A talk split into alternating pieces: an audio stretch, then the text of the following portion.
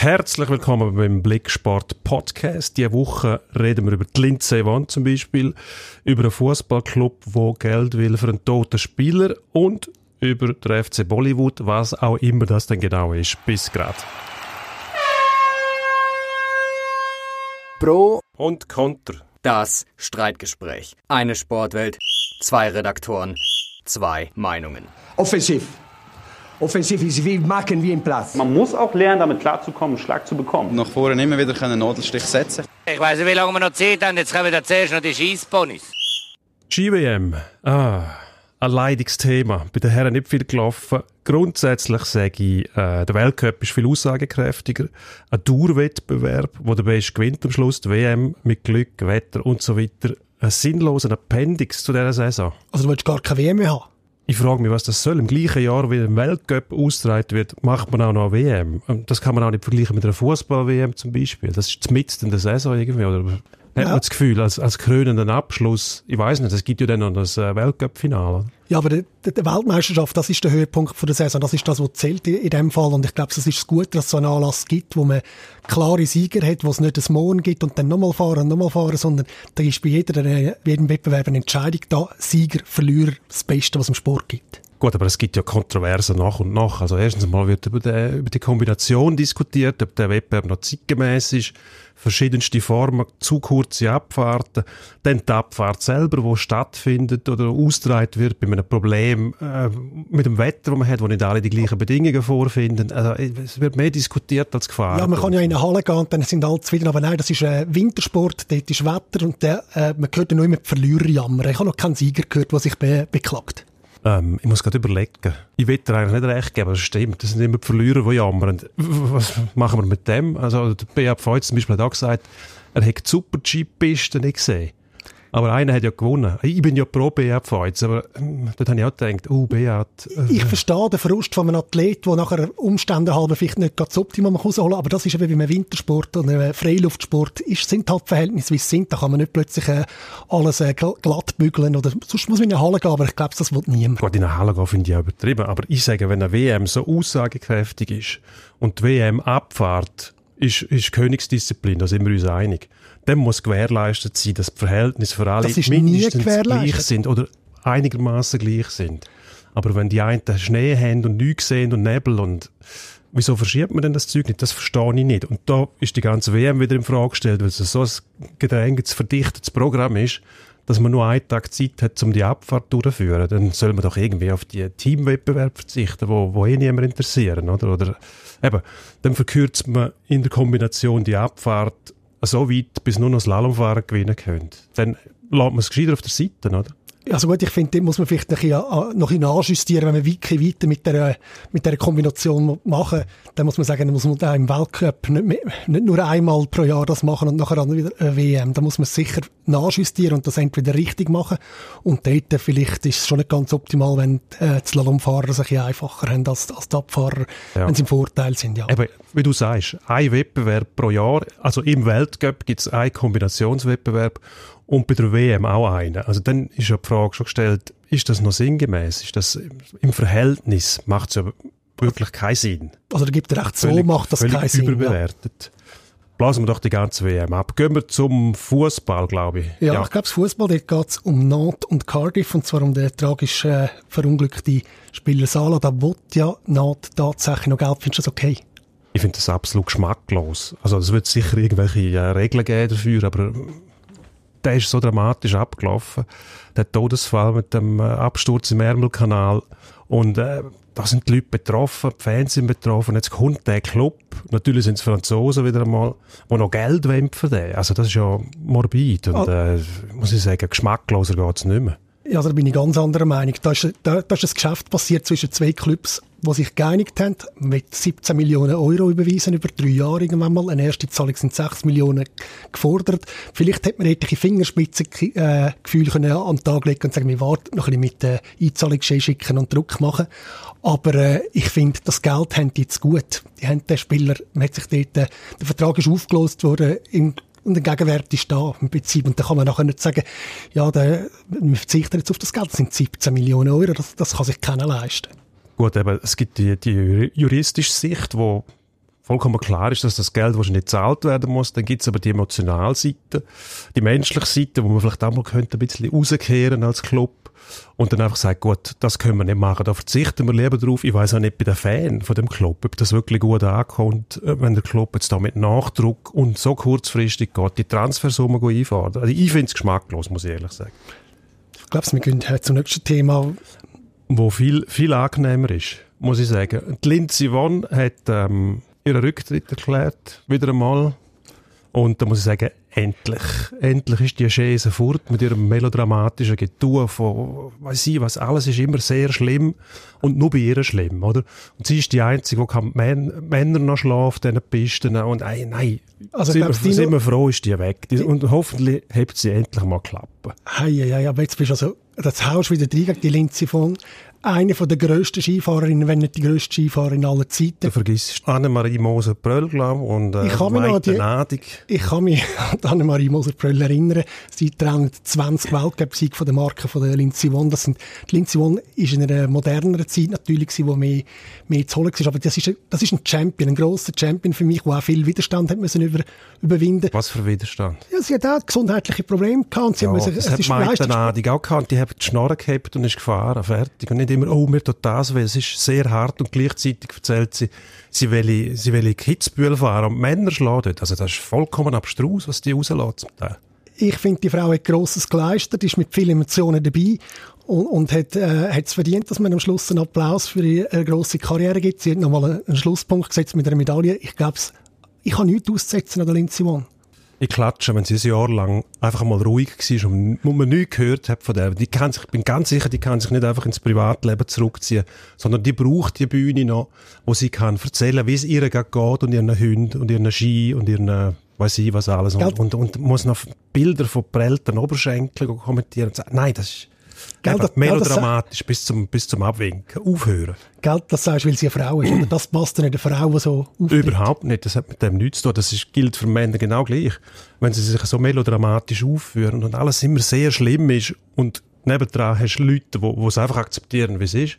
Und nicht, nicht jammern. Schau mal, der, der, die norwegischen Skifahrer zum Beispiel, hast du schon mal einen von denen gehört jammern? Machen die nicht. Ich glaube es nicht. ja. Swindal hat noch nie, der hat irgendwie Wochen nach einem Kreuzbandriss, einen Tag nach einem Kreuzbandriss, jetzt übertreibe ich natürlich maßlos, ist er wieder auf der Ski gestanden und hat einfach gesagt, wenn es geht, fahre ich und so nicht und fertig. So sollte es eigentlich sein. Aber Ähm, wir wechseln die Sportart, oder? Wir gehen äh, ich merke, du musst mich einbremsen. Ja, also ich, ich muss, ja. Wir Ähm, können stundenlang über die Lindsay Vonn reden. ich glaube, wir werden uns einfach bei der Lindsay Vonn nicht einig. Das ist das Ziel. Das Ziel ist nicht, dass wir uns da einig werden, glaube ich, ja. Nein. Wir gehen zum Golf, zum Herr Garcia. Der Mastersieger, der in Südafrika, äh, äh, Saudi-Arabien disqualifiziert worden ist, weil er gewütet hat auf dem Green, Bunker zerstört hat. Ja. Ich meine, ist das nicht völlig übertrieben, dass man da einen disqualifiziert? Dass man ihn disqualifiziert. Nein, ich wundere mich, dass man den gesperrt hat noch. Also das ist einfach vom Tisch gewischt worden nachher. Ähm, der Garcia ist immerhin 40, ist Masters-Sieger, mehrfacher Sieger auf der PGA Tour, European Tour. Der hat eine gewisse Verantwortung, Vorbildfunktion. Und der hat sich also aufgeführt, ich rede nicht von einem, von einem Wutausbruch, weil ein Putter mal nicht innen ist. Der hat äh, fünf Greens zerstört mit seinem Putter, vorsätzlich, also das war keine Affekthandlung gewesen, und hat nachher in einem, in einem Bunker um sich geschlagen wie ein kleiner Bub. Und bei dem würde man es lustig finden, aber da finde ich es nicht lustig. Vor allem, wenn äh, der Golfverband nachher sagt, ja, ist alles gut, während dem andere bestraft werden, nur weil er ein Caddy gerade hinten dran steht, wenn sie sich auf einen Schlag vorbereiten. Also da hat die Behörde total über das Ziel rausgeschossen oder eben nicht. Also dem hätte man müssen sagen, du spielst schon mal zwei Monate nicht mehr bei uns Dino- und besinnst dir ein bisschen, um was es da eigentlich geht. Meine, das ist vollkommen lächerlich, der Auftritt. Man weiß, wenn man Golf spielt, wenn man in dem Wettbewerb ist, es gibt eine Etikette und von mir aus kann man da bei den Kleidern mal etwas ein bisschen lockern und bei den, bei den Regeln aus, wo man einen Golfball herlegen Aber wenn es um das Verhalten geht, einen gewissen Anstand in dem Sport, gehört einfach dazu. Dino, ich bin baff, fast sprachlos. Du stehst ein für den klinischen Sport gegen Frauen wie die Lindsay Vonn, wo, wo mal Emotionen zeigen, ein bisschen Gas geben und mal ein bisschen Dramatik hineinbringen gegen den Herrn Garcia, wo ein bisschen Temperament zeigt. Ich habe gerne Emotionen im Sport ich finde ich falsch, wenn man da klinisch dahinter geht und sagt, alles klappt wirklich, das wollen wir nicht. Etikette, auch hören wir doch auf. Das Sport muss doch leben, auch im Golf tut das gut. Ich sage nicht, dass man das soll fördern, aber da kann man auch mal drüber hinwegsehen. Ja, wenn er jetzt seinen, seinen Putter zerstört hat, das hat es auch schon gegeben, lacht man drüber. Aber wenn man geht, Greens zerstören, das heisst, man beeinträchtigt noch die Leistung von den anderen Spielern, quasi als, als Ausbruch oder als, als Zeichen davon, dass man nicht einverstanden ist mit diesen Greens, weil die vielleicht ein bisschen zu schnell sind oder zu langsam oder zu feucht oder zu trocken. Da haben ja, wie du vorher sagst, beim Skifahren sind für alle die gleichen Bedingungen auf dem Golfplatz und mit dem muss man leben. Irgendeiner gewinnt auch dort. Gut, Schritt weiter, FC Bollywood, und da geht es nicht um Bayern München, sondern um den FC Basel, wo sich in Indien engagiert hat. Ein Investment, ich glaube, von 1,2 Millionen bei einem indischen Fußballclub mit Zukunftsperspektiven. Man will dort ähm, nämlich den Talentpool irgendwann abschöpfen, glaube ich. Und jetzt hat es einen riesen Fanprotest gegeben, äh, die Tribüne verlassen. Ich finde das völlig übertrieben. Was findest du, Fanprotest findest du übertrieben? Nein, dass man, dass man jetzt auch noch in Indien muss einsteigen als FC Basel. Was ich über, übertrieben finde, sind Fanproteste.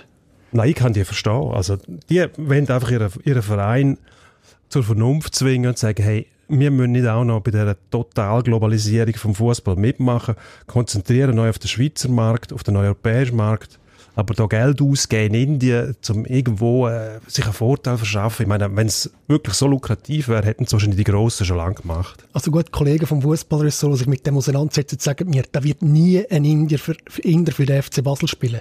Wir werden es sehen. Ich finde, das Risiko lässt sich durchaus, kann man eingehen. Ich finde, das ist ein anderer Weg, den man mal probiert. Indien hat ein enormes Potenzial. Wir reden da von über 1,3 Milliarden Menschen.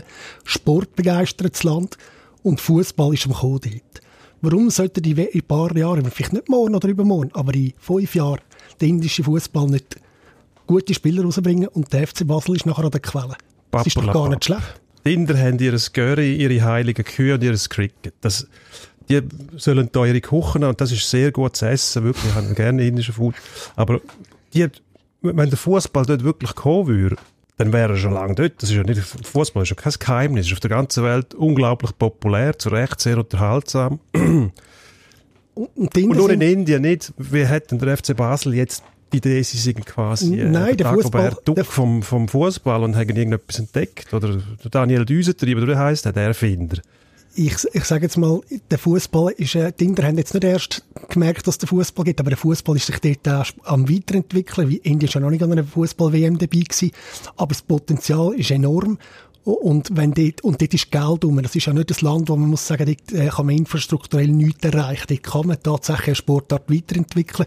Und ich sage, wenn man da dabei ist, das ist jetzt nicht alle Welt, wo das kostet. Gut, es gibt Leute, die sagen, es ist vielleicht noch mehr Geld äh, reingeflossen als die kolportierten äh, Millionen.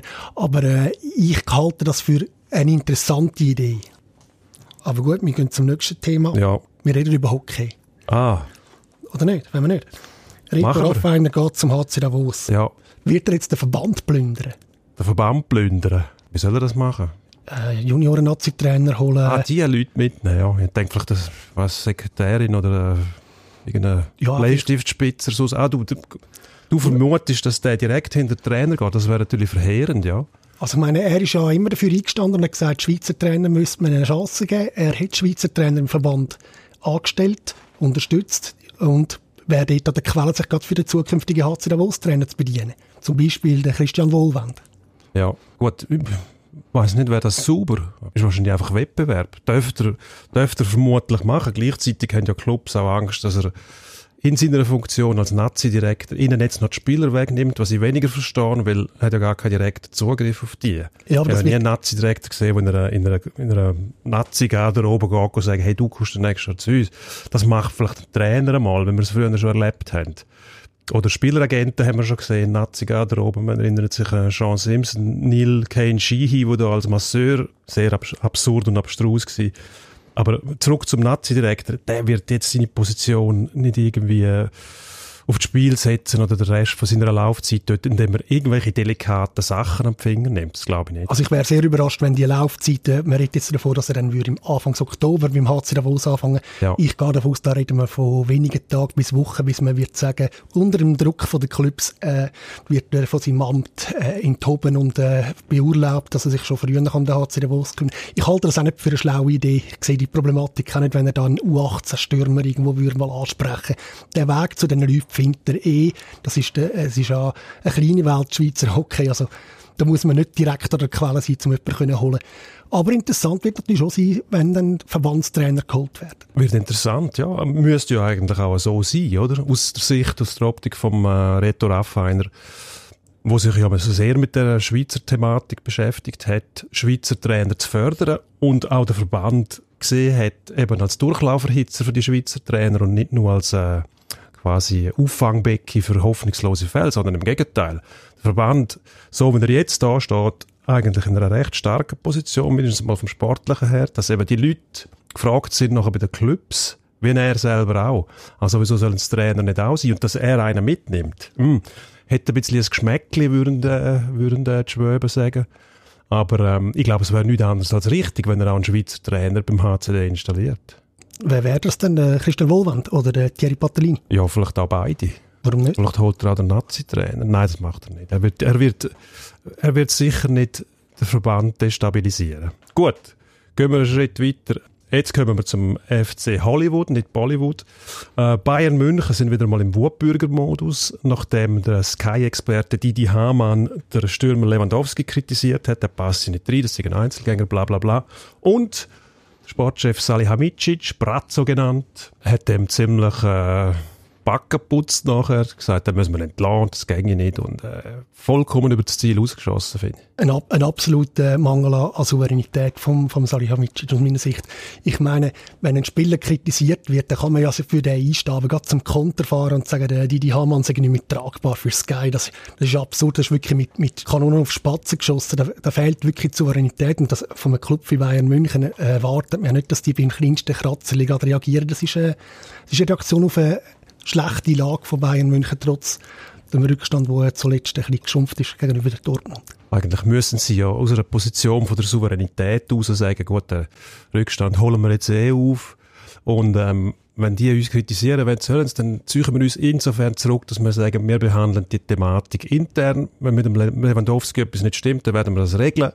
Aber ihr schiessen bestimmt nicht auf den. Ich finde es okay, dass er sich schützend vor seinen Stürmer darstellt. Ich finde die Art und Weise nicht überzeugend, muss ich sagen. Man hätte Hamann auch können ins Leere laufen lassen. Und, und wenn man zum Beispiel gesagt hätte, schau doch das Spiel an, der Lewandowski setzt sich ja auch ein, er, er hat mehr, mehr Vorlagen als andere Jahre. Er hat äh, Präsenz, finde ich. Er, er schafft das Team. Ich glaube, das darf man ihm nicht vorwerfen. Aber die Kritik nachher so aufzunehmen und quasi aus dem, aus dem Schmollwinkel zurückzuschiessen wie ein kleiner Bub im Sandkasten, das passt eigentlich nicht zu dem Club oder sollte nicht zu dem Club passen. Nur passt es eben zu dem Club, wie man ihn in letzter Zeit erlebt hat. Mir ist dazu gerade ein, jung, ein jüngstes Beispiel äh, aufgefallen. Paul Scholes, jahrelang Spitzenspieler bei Manchester United, nachher Kritiker am Fernsehen, einer der härtesten Kritiker von Jose Mourinho, ist jetzt Trainer geworden und er hat gesagt, ich werde nicht hören, ich kann gar nicht verstehen, warum bei Clubs auf die Fernsehexperten gelost wird. Auf das muss man doch nicht reagieren. Ich werde nie auf so etwas reagieren und ich glaube, das ist der richtige Weg. Warten wir mal ab. Der Paul Scholes, auch bekannt als Hothead, oder? Rotschopf, hat schon jemand mal noch Emotionen gezeigt. Und ob denn der wirklich immer alles so cool nimmt, hm, wir werden es sehen. Endspurt. Gut, wir müssen in Endspurt gehen. Ähm, ein paar kleine Themen haben wir noch, wir schnell abhandeln. Ähm, er und er, die jammert. Er ist sehr enttäuscht von Wladimir Petkovic. Was sagt man da dazu? Ich verstehe, wenn einer enttäuscht ist, aber das ist nicht souverän, wenn man auf so etwas reagiert. Da muss man einfach schlucken und es geht weiter. Es geht immer auf und ab. Nächste Frage. Wir haben wieder von Jammern geredet. Der Carlo Janka ist nicht zufrieden mit der Stimmung im Team. Es fehlt ihm ein Motivator. Ja, da kann man nur sagen, die Schnorren heben, Skifahren und wieder die Schnorren heben. Der NFL lässt sich wieder mal ins Boxhorn jagen. National Football League, ähm, Kareem Hunt aus dem Rennen gezogen worden, gesperrt worden, weil er ähm, äh, Frau misshandelt hat, geschlagen hat, kriegt jetzt wieder einen Vertrag bei Kansas City, glaube ich, rausgeflogen, jetzt Cleveland, da kriegt er wieder einen Vertrag. Andere, Colin Kaepernick zum Beispiel, der protestiert gegen ähm, Rassismus, wird quasi gemieden von der NFL, kriegt keinen Vertrag mehr und dem offeriert man wieder einen Vertrag. Was ist da? Das ist eine verkehrte Welt, oder? Es ist in dem Sinne eine verkehrte Welt und ich finde, es ist absolut äh, inakzeptabel. Das, das darf man einfach nicht tolerieren. Gewalt gegenüber Frauen ist ein, heikles Thema, das geht nicht. Da darf man sich nicht die Finger verbrennen. Da hätte man sagen, die Finger weg von dem Herr Hand. Nächstes Thema, Borussia Dortmund, ein 3-0 verdattelt. Ist das der Anfang vom Ende? Es sieht so aus man, es war erschreckend, gewesen, wenn man die gesehen hat, wie souverän die auftreten sind bis zu dem 3-0 und nachher mit dem ersten Gegentor, Gegentor ja, sind sie äh, in sich zusammengekracht wie ein Kartenhaus. Da war kein, kein äh, Widerstand mehr rum. Ich weiß nicht, wie weit das damit zu tun hat, dass der Lucien Favre halt wegen ein bisschen Fieber gefehlt hat an der Seitenlinie. Hm, aber die Mannschaft hätte das eigentlich müssen in den Griff kriegen Ein anderes 3-0, Gladbach. Daheim eiskalt abgefertigt von der Hertha. Ich will nicht verdaddeln, das ist 3-0 geblieben. Ähm, ich wollte auch gar nicht mehr sagen, ich habe es in den letzten Wochen gesagt. Ich will nicht sagen, ich habe es immer gesagt. Also Gladbach ist raus aus dem Titelrennen, mit anderen Worten. Gladbach ist noch nie im Titelrennen drin gewesen. Danke. Ein schönes Schlusswort vom Stefan Roth. Wir sind wie immer froh, wenn wir äh, Inputs kriegen, Hinweise, Kritik. Dort heisst es Schnorren heben und sonst sind wir froh um jeden Input. Bis nächste Woche. Ade miteinander.